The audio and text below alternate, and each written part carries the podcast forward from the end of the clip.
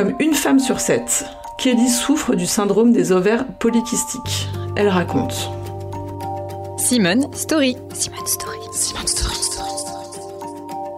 Simone Story. La parole donnée à celles et ceux qui font bouger les lignes toujours fatigué, arrête ton cinéma. Bah en fait non, je suis pas juste toujours fatiguée, il y a quelque chose derrière ça, il faut aussi le comprendre. On sait aujourd'hui que euh, les taux de suicide sont jusqu'à 7 fois plus élevés chez les femmes qui ont un syndrome des ovaires polykystiques. Aujourd'hui on est une femme, on n'a pas le droit de se plaindre. Moi en l'occurrence j'ai eu des symptômes depuis très jeune, depuis la puberté. Nos symptômes peuvent s'apparenter à plein de pathologies différentes et c'est ce qui cause aussi le retard de diagnostic. Quand j'ai accouché de ma fille, mes symptômes se sont vraiment décuplés. Tout, tout ce pourquoi j'ai alerté mes proches pendant des années je sens au fil des, semaines que tout se décuple, se multiplie par 10. 18 mois après mon accouchement, je n'ai toujours pas de retour de couche. Donc mon généraliste, pour me rassurer, me prescrit une échographie. L'échographiste me dit euh, à l'échographie, vous avez des ovaires polykystiques. Je me dis qu'est-ce que c'est que ce truc? Syndrome des ovaires polykystiques, c'est effrayant. Il n'y a pas eu de, parole, euh, tout va bien se passer. Ce qui s'est passé, c'est qu'on m'a juste dit voilà, allez voir un gynéco, vous verrez la suite, etc.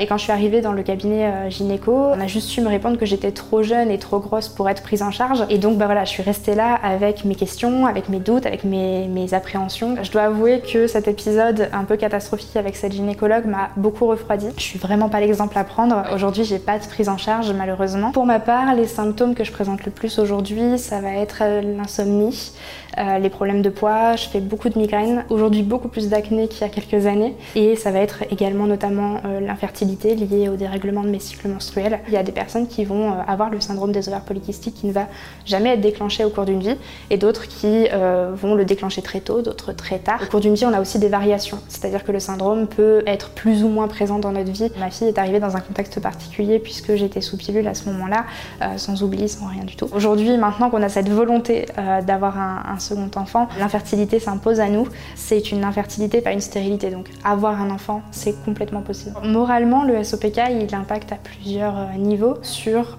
comment je me vois en tant que femme, comment je me sens en tant que femme. Le matin, quand on se réveille et qu'on on se regarde dans la glace, on constate sa pilosité. On a des poils là où euh, une femme n'est pas censée en avoir.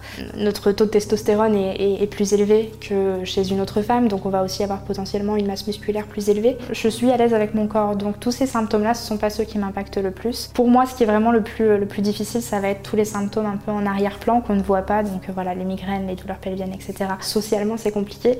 Les amis euh, comprennent pas toujours qu'on n'ait pas nécessairement envie de sortir ce soir parce qu'on a mal ou parce qu'on est fatigué, parce que ça fait trois nuits qu'on dort pas. Je pense qu'on pourrait vraiment beaucoup mieux vivre tous ces symptômes si on avait un réel soutien, s'il y avait une compréhension de la part euh, de, nos interlocuteurs. S'il faut voir un euh, gynéco, un endocrino, deux gynécos, deux endocrinos, jusqu'à ce que vous ayez trouvé le bon, faites-le. Même si c'est plus facile à dire qu'à faire, s'accepter, c'est déjà un grand pas et, euh, et c'est vivre beaucoup mieux avec sa pathologie. C'était le podcast Simone. Retrouvez-le tous les mardis et jeudis et abonnez-vous sur votre plateforme d'écoute préférée pour ne manquer aucun des épisodes. À bientôt!